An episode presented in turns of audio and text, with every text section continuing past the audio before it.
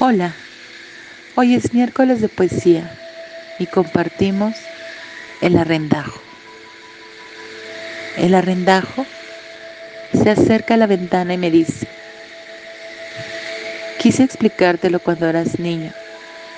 La vida no es siempre como uno quiere. Es otro el que para ti la escribe. Y difícil de entender es su letra. Unos abandonan antes el drama, otros más tarde, privilegiados por el más raro azar. En ese entonces me entendías y ahora mucho me temo. No.